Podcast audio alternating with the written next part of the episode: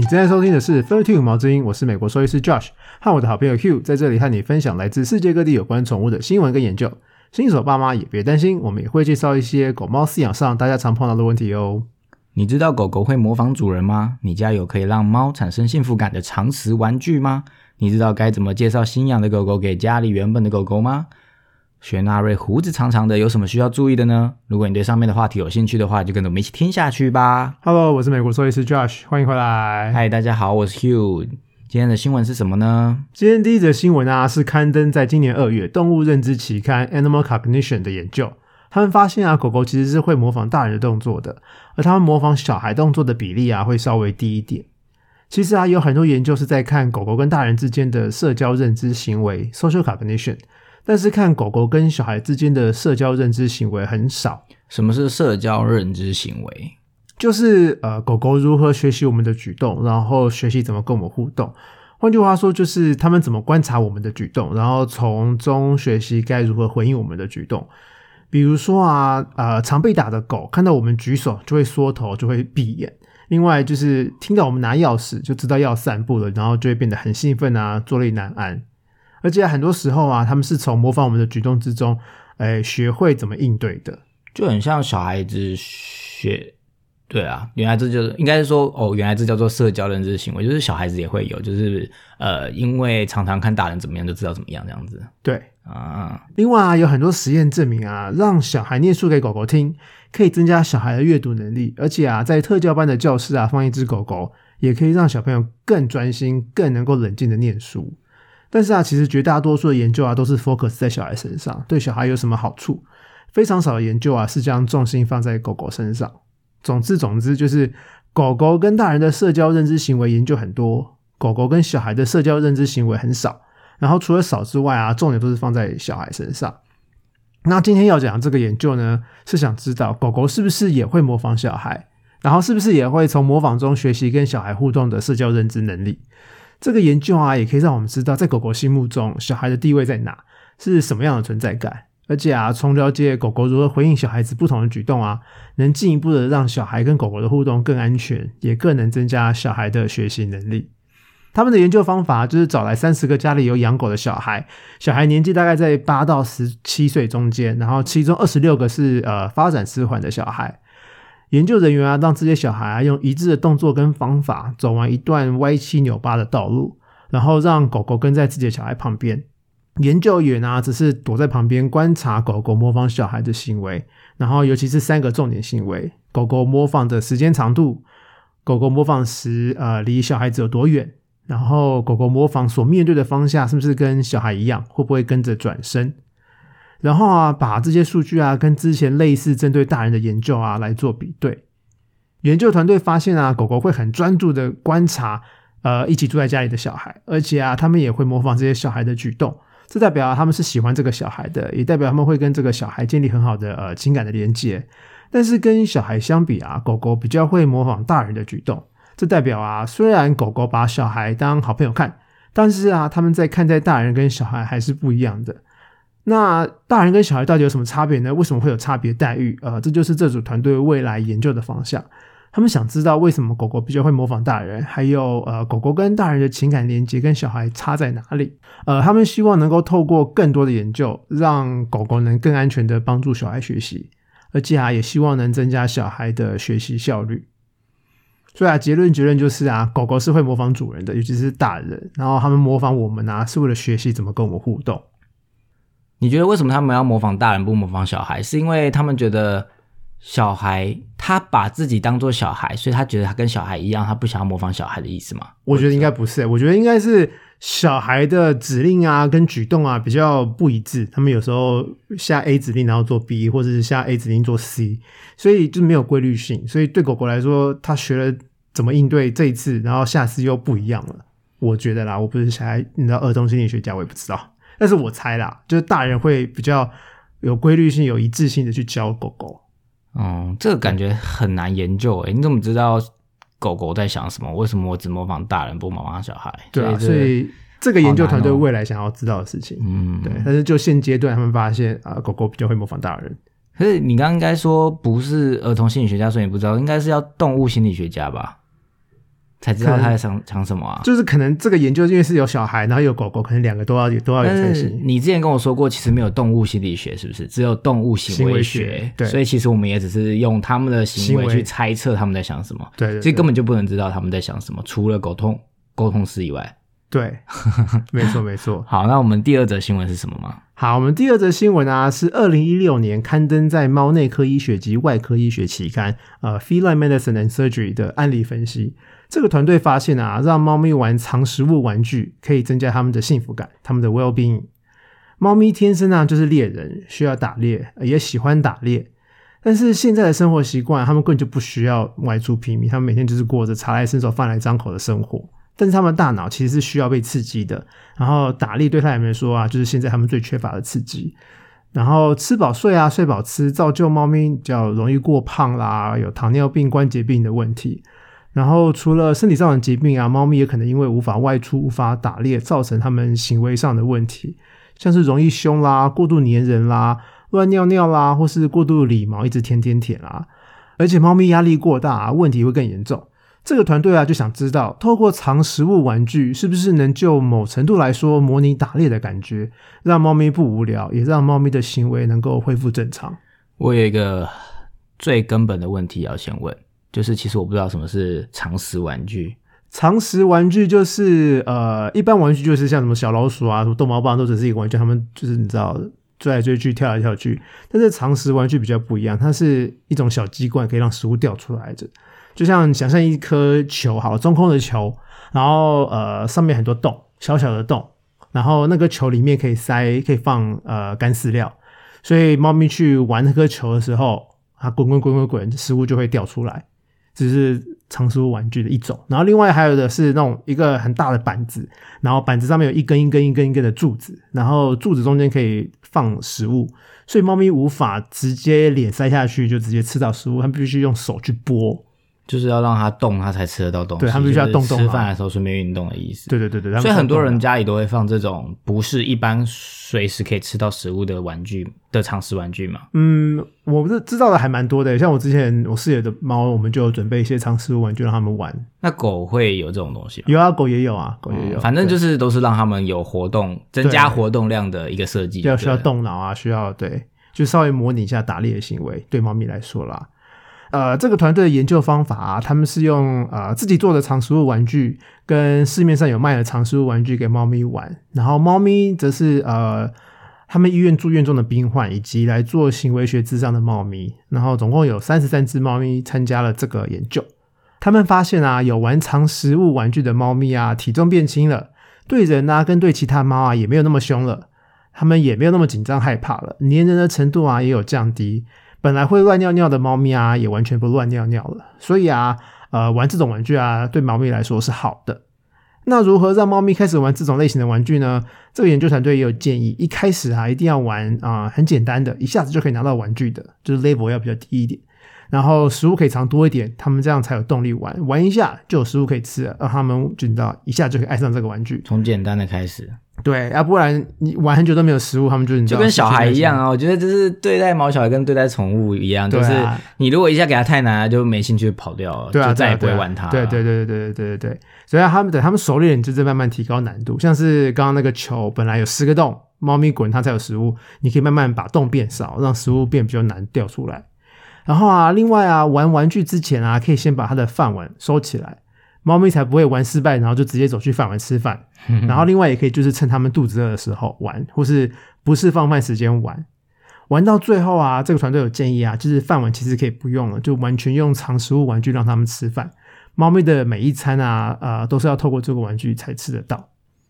然后他们也有建议，如果家里不止一只猫的话，那就要分开玩，自己玩自己的玩具。而且啊，其实每只猫喜欢的玩具不一定一样，搞不好根本无法用同一个。家里如果还有养狗的话，那猫咪在玩藏食物玩具的时候啊，一定要跟狗狗分开，不然要么食物被抢走，或是打架，最后很容易造成猫咪不爱玩这种玩具。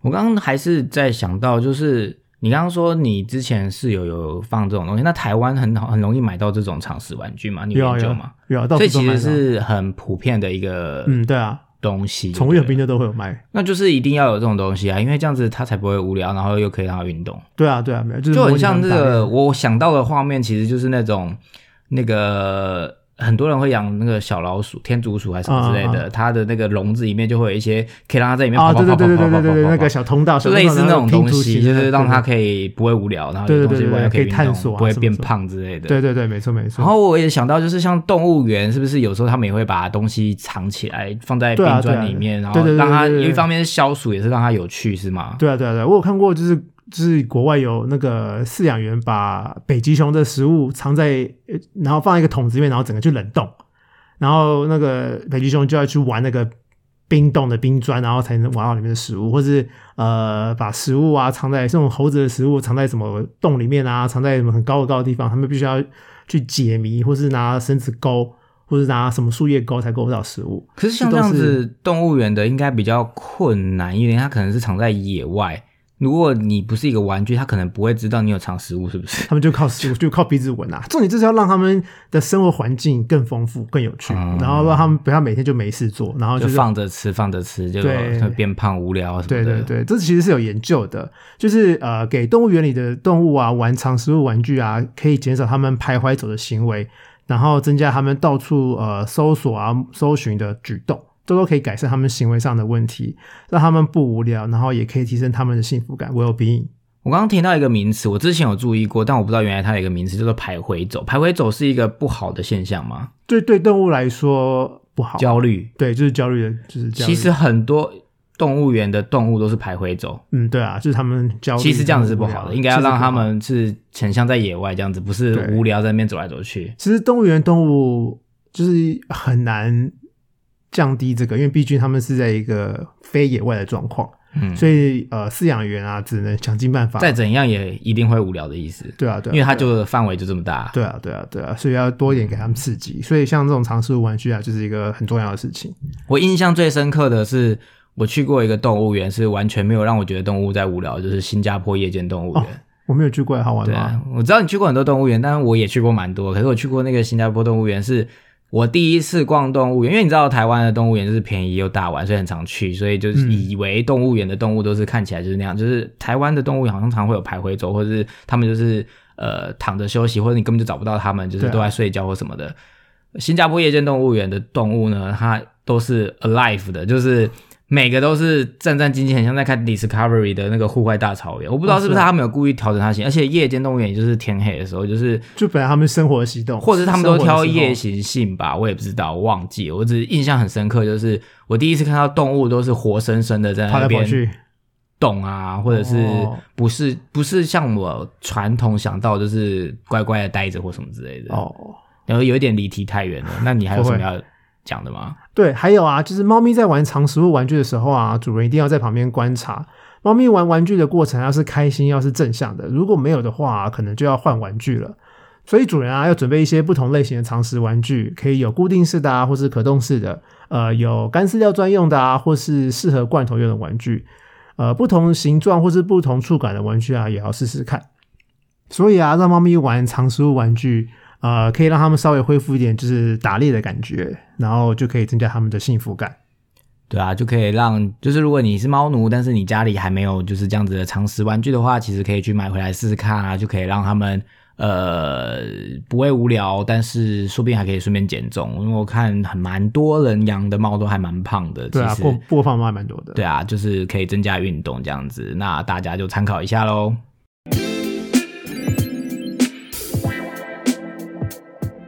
再来，今天的 Q&A 时间就是要延续前两周的主题嘛，就是如何介绍新宠物跟家里的原本的宠物。那今天第三个部分就是狗跟狗，对吗？对，今天要讲如何让狗狗跟狗狗相见欢呢？好，第一次见面啊，一定要在中立的场所，不是桃园中立哦，不好笑，我觉得还蛮好笑的啊。Anyway，就是你不要在家里让新狗跟旧狗见面，这是旧狗的地盘。也不要在收容所或是卖家的地方让旧狗跟新狗见面，因为这是新狗的地盘。初次见面啊，一定要去户外，去公园啊，在院子啦，或者在马路上，然后一人牵一只狗，然后人跟狗玩，但是他们要隔一点距离哦，让狗狗可以看到对方，但是无法互动。好，这是前置作业。第一次见面。带回家之后啊，就可以开始呃第一阶段了，就是用闻的认识对方。跟前面两集讲的第一阶段一样，新的狗狗啊要睡自己的房间，然后定期要记得让他们换房间睡，他们可以熟悉彼此的味道。新狗啊也可以趁机熟悉新家，主人呢也可以把一件自己穿过还没有洗的衣服给他们，降低他们的压力，让他们就是窝在房间有主人的味道可以睡觉。对，然后分居的这段时间呢，每天要定时去跟他们玩，也要定时的喂他们吃饭，让他们养成规律的生活。规律的生活啊，对狗狗来说是降低他们的压力很重要的一个环节，所以一定要做。所以狗狗的压力也很大，它们跟人一样嘛。对啊，很容易压力。可是我以为狗狗就是比如像猫那样子的警戒心那么重啊，我以为它们是很好的，直接可以融入对方的一个品的没有没有，就是还是要降低压力，就是他们也是有他们自己的心理压力的，对。对啊，对啊，就是他们不知道下一餐在哪里啊，会紧张，所以只要每天定时三个时间或两个时间，就是会放饭，他们就会降低他们的压力感，然后增加他们的安全感。对，然后第一阶段等到他们都熟悉彼此的味道之后啊，就可以进入第二阶段了。第二阶段呢，建议两个人一起作业，呃，在家里啊、呃一人牵一只狗，要用牵绳牵着哦，然后隔远远的让他们互相看到对方。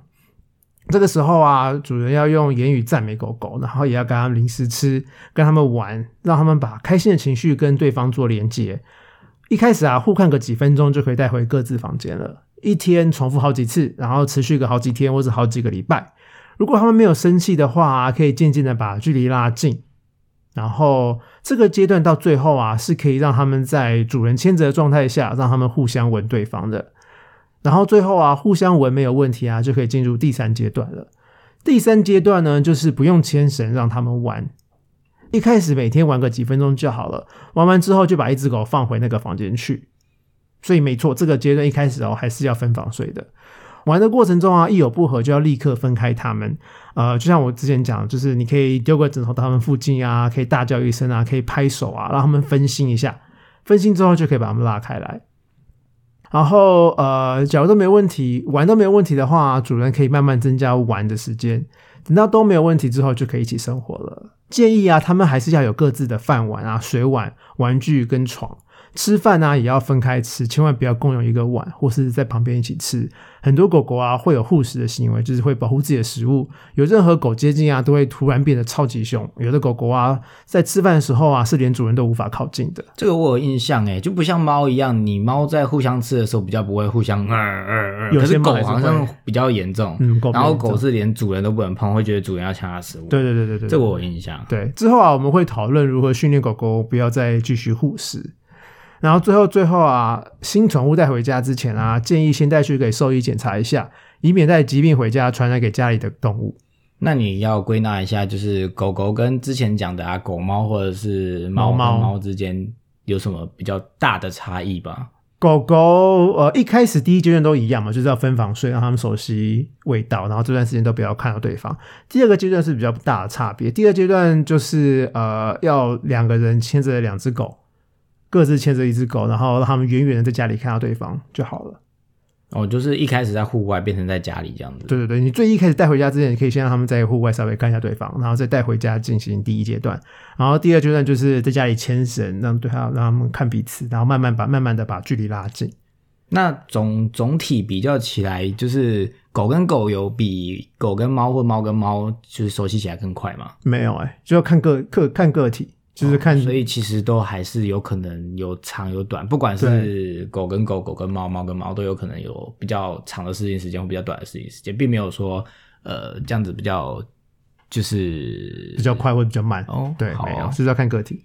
好，那以上就是我们今天所介绍的狗狗认识新的狗狗新朋友的介绍。那下一集大家可以期待，就是最后一个部分，就是跟幼犬有关的，是吗？对我们最后一个部分是讲，假如要带幼犬回家，要怎么让它跟家里原本的动物和平相处，变成好所以包括狗跟猫吗？包括狗跟猫，对。哦，好哦。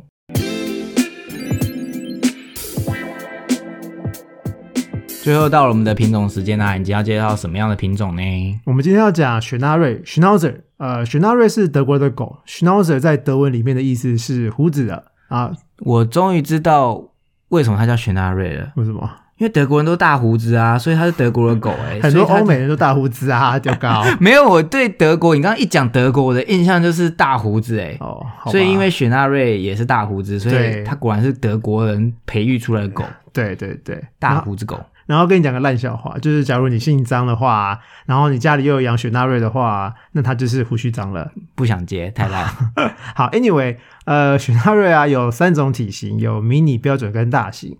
迷你雪纳瑞啊是台湾比较常见的种呃的品种，它通常在十公斤以下，然后到肩膀的高度大概是三十公分。标准型雪纳瑞大概是十五到二十公斤，到肩膀的高度大概是四十五公分。最后一个大型雪纳瑞啊，它大概是二十五到三十五公斤，然后到肩膀的高度大概有六十公分高。然后他们的个性啊很好，他们护家，然后也很亲人，适合家中有小孩的家庭，然后也适合里面家里有其他宠物的家庭。但是他们可能会比较乱叫一点，然后他们也需要一些适量的运动。另外，另外啊，他们是很倔强、很倔强的品种，所以没养过的人要有心理准备。怎样倔强？倔倔，他们倔强的方法就是，比如说你想要叫它往东走，然后他们就想要往西走，那你怎么拉就拉不动，它就是硬不走，它就要刹车，然后就是硬不走，硬不走，硬不走。所以有强迫症的人不能养这种狗，会气死。对，就你要抱起来因为才走得了。强迫症就是一定要这样啊，那如果你这样不这样，它就会气死哎、对，真的就是因为他雪纳瑞就是很倔强，哦，这个是一个小 tips，强迫症不要养雪纳瑞，因为雪纳瑞就是会挑战你的耐心。对，真的。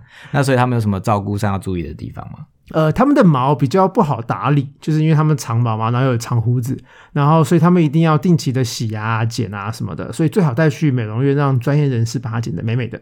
另外，他们的胡子长长的，所以容易脏，而且就是喝水的时候容易脏满满的水，然后到处滴滴滴滴滴。吃饭啊也容易脏满沾满的食物，所以他们很容易我想到一个很无聊的话题，嗯，好啊，就是它的标准，它的哎、特征是长胡子。对那如果我都把它胡子剪掉，它会自卑吗？他不用看镜子，是他不会有这感觉。确定？我确定，所以我也不知道。路上的雪纳瑞大部分都胡子都是留着吗？对啊，只要是美容师剪的话，他们都会有固定的 say 好的长相。嗯，就是都一定要当像圣诞老公公。对对对，就是要那个胡子。哦对，然后因为啊，他们的个性很倔强，所以有一点点难训练。但是不是他听不懂哦，只是单纯他不想做。嗯所以主人一定要有耐心，然后好吃的零食是一定要有的。然后讲到这个品种，一定要讲的就是剪耳跟剪尾巴这件事情。你是说他们都需要剪耳剪尾吗？还是他们的主人都很爱剪耳剪尾？你们先我们慢慢听来，就是 慢慢听来，你好老了。他们的耳朵啊，天生是长长软软垂垂的，剪耳之后啊，会形成一个小小的三角形，然后竖起来尖尖的。另外啊，它们的尾巴啊本来是长的，剪完通常都剩一小节。为什么要剪呢？因为嗯，其实以前呢、啊，他们是用来保护家园的。啊他们以前工作很多啊，在德国的时候，他们要保护家园，又要牧牛牧羊，又要捕老鼠。然后那些主人啊，为了不让他们受伤，所以帮他们剪耳剪尾巴。可是剪呃工作跟剪耳剪尾巴有什么关系啊？因为就是，只要是捕老鼠的话，呃，他们会耳朵啊、长耳朵跟长尾巴会被老鼠咬，然后会被抓到，哦然后呃，在牧牛牧羊的时候啊，也可能会被攻击到。然后，因为他们有时候在牧场工作嘛，然后牧场有一些器械，嗯，怕被器械勾到啊、伤到，所以他们就把耳朵、垂垂的耳朵跟长长尾巴都剪掉，所以比较不会受伤。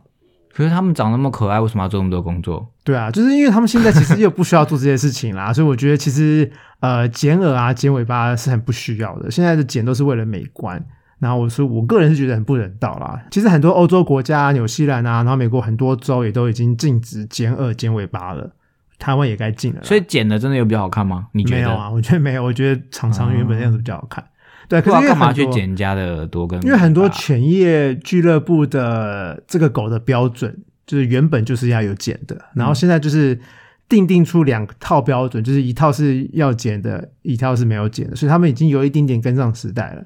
那我有听说啊，美国那边啊，很多繁殖场都会建议主人，就是养这种品种就是要剪耳、剪尾巴。为什么呢？他们说哦，这个品种标准就是这样子啊，但是你知道可是，标准是人定的啊。对啊，标准都是都是人定的、啊，都什么年代了，干嘛定那么你知道不人道？对，重点是剪的也没有特别怎么样吧？没有啊，我觉得它本来是长得很可爱啦。对啊，它干嘛要耳朵垂垂的，然后尾巴长长的就很可爱啦。为什么要剪？对啊我觉得不需要。嗯，要与时俱进。对，所以建议大家如果要养雪纳瑞，不要剪哦。今天的节目就到这里啦！如果喜欢我们的节目，记得订阅毛之音，在你收听的平台留下评价、留言跟分享。如果有任何问题，也欢迎到我们的粉丝专业 IG 搜寻毛之音留言，我们会挑选适合的话题，在之后的 Q&A 时间为大家解说。我们下次见，拜拜拜